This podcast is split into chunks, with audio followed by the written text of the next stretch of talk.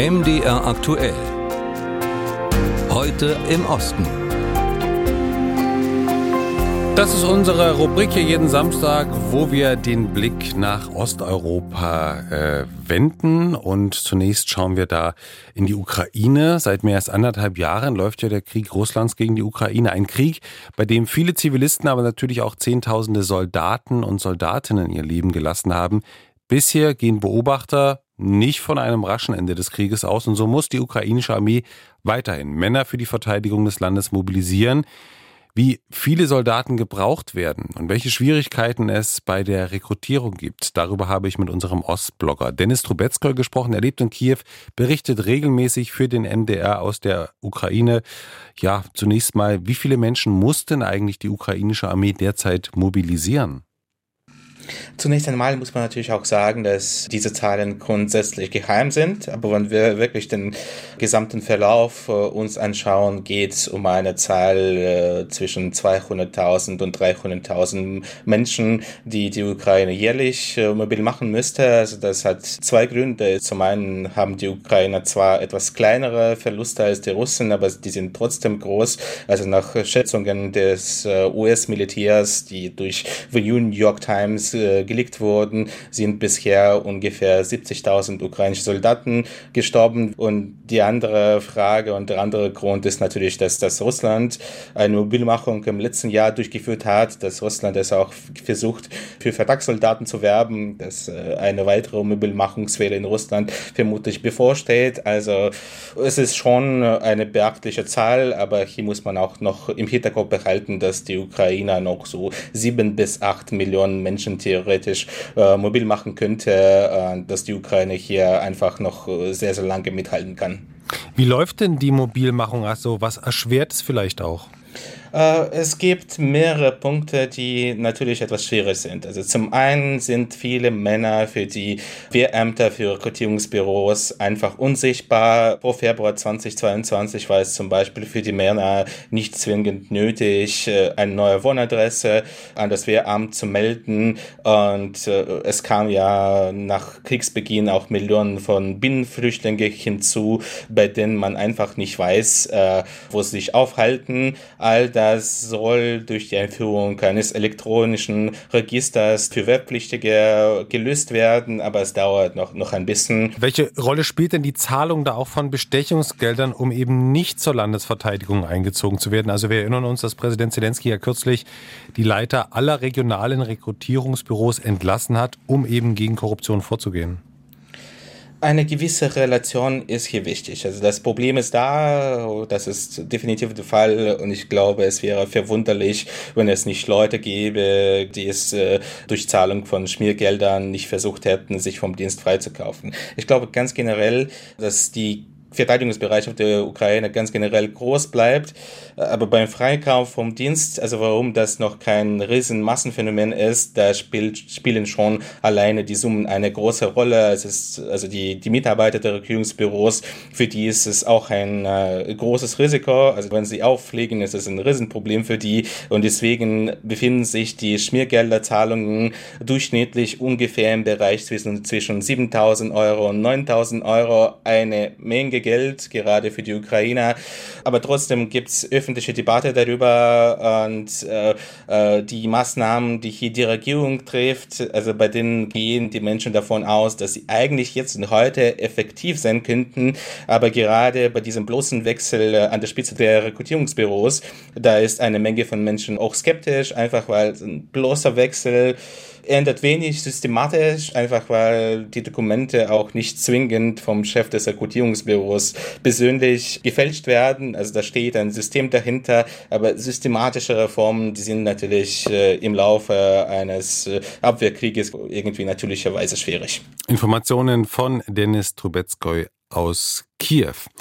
Litauen hat seit 1990 etwa ein Viertel seiner Einwohner verloren. Viele sind ausgewandert und die Gesellschaft wird auch immer älter. Vor allem Großbritannien war so ein Anziehungspunkt für Litauer, die im Ausland Arbeit oder neue Impulse gesucht haben. Aber nicht alle, die aus dem kleinen Land im Baltikum einmal weggegangen sind, bleiben auch in der Ferne. Was sie dann auch zurückzieht, dazu Steven Meyer, Viktor Pfannmöller und Ulrike Schult. Vilius Kadunas ist dort, wo er heute ist, sichtlich zufrieden. Der Enddreißiger mit Dreitagebart und dicker Designerbrille sitzt im MO Bistro, einem Lokal, das er in Vilnius selbst betreibt. Er blickt zurück. Ich würde nicht sagen, dass ich Vilnius wirklich verlassen wollte, weil ich die Stadt eigentlich immer mochte. Doch er hat sie verlassen, als er mit der Schule fertig war. Aber ich war schon immer, auch als ich noch sehr klein und jung war, von großen Städten fasziniert. Ich habe die ganze Zeit mein ganzes Leben lang über Großstädte nachgedacht. Ich wollte also immer verreisen und in einer Großstadt leben. Es zog Vilius von Litauen nach London, wo schon damals mehr als doppelt so viele Menschen wohnten wie in seinem gesamten Heimatland. Damit folgte er Zehntausenden seiner Landsleute, die seit Litauens EU-Beitritt 2004 Großbritannien zu ihrem Top-Auswanderungsland gekürt hatten. In London hat Vilius studiert und bei seinem Nebenjob in einem Restaurant seine jetzige Frau Barbora Grinaliunaite kennengelernt, die wie er aus Vilnius stammt. Irgendwann bekamen Barbora und er zusammen ein Kind und zu Hause in Litauen dachten viele, dass es schwierig sei, in London Kinder großzuziehen, wundert sich Barbora noch heute.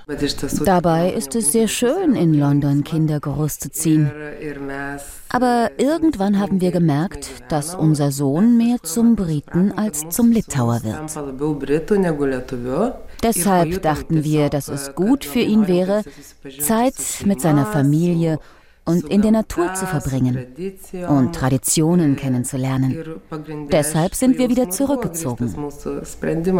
Auch mit dieser Entscheidung waren Vilius und Barbora unter ihren Landsleuten keineswegs allein. Migrationsexperten beobachten in den vergangenen Jahren einen deutlichen Trend.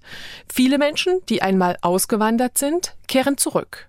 Die litauische Regierung begrüßt und fördert das, erhofft sie sich davon doch positive Effekte für die Wirtschaft und die alternde Gesellschaft. Als Fotograf hatte es Vilius in London zu einigem Erfolg gebracht, doch das professionelle Fotografieren hat er an den Nagel gehängt. Und dann hat es irgendwann, ich weiß nicht, Klick gemacht, als ich verstanden habe, dass ich eigentlich alle Aufgaben, die mit Restaurants und Bars zusammenhängen, wirklich mag. Und dass ich ja nicht immer als Barkeeper arbeiten muss, sondern auch ein Restaurant leiten kann.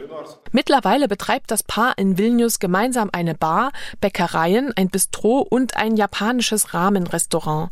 Insgesamt sind es sieben Betriebe mit einer ganzen Reihe von Angestellten. Wir machen alles, um einen neuen Betrieb zu eröffnen.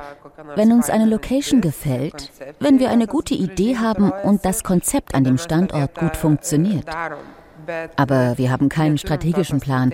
Also, dass wir zum Beispiel in den nächsten fünf Jahren zehn neue Restaurants eröffnen wollen. Vielleicht eröffnen wir gar nichts mehr. Vielleicht, so sagen sie, wandern sie irgendwann auch wieder aus. Im Moment aber sind Vilius und Barbora froh, dass sie wieder so richtig in Litauen angekommen sind. Soweit Ulrike Schuld. Sie hören MD aktuell und wir sind mittendrin in unserer Rubrik heute im Osten, wo wir also nach Osteuropa schauen und da machen wir jetzt noch einen Abstecher nach Polen.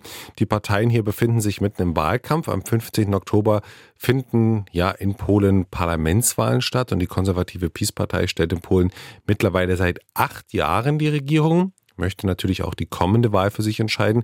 Wie es generell um die Demokratie in Polen derzeit steht, dazu Martin Adam. Die Republik Polen ist ein demokratischer Rechtsstaat, heißt es in Artikel 2 der polnischen Verfassung. Nur lediglich 23 Prozent der Polinnen und Polen stimmen dieser Aussage noch zu. Die Daten stammen aus einer Umfrage für die Zeitung Rzeczpospolita Anfang Juni. Danach sehen fast 69 Prozent der Befragten die polnische Demokratie und Rechtsstaatlichkeit zumindest in Gefahr. In den vergangenen acht Jahren hat die regierende Peace-Partei tief in die Unabhängigkeit der Gerichte eingegriffen, der Justizminister ist in Personalunion Generalstaatsanwalt und politischer Hardliner. Schon bei den letzten Parlamentswahlen 2019 bemängelten OSZE-Wahlbeobachter außerdem, die staatlichen Medien hätten derart einseitig zugunsten der Regierung berichtet, dass Wählerinnen und Wähler kaum eine ausgewogene Entscheidung treffen konnten. Vor den Wahlen in diesem Jahr hat neben der OSZE auch die Peace selbst Wahlbeobachter angekündigt und angedeutet, sollte sie die Wahl verlieren, dann sei die Wahl gefälscht.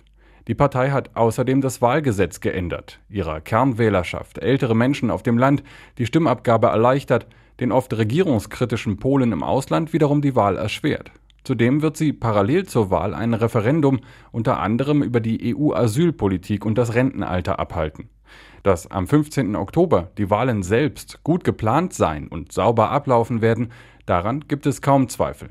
Im Moment führt die Peace in den Umfragen mit deutlichem Abstand, allerdings ohne Option auf eine Alleinregierung.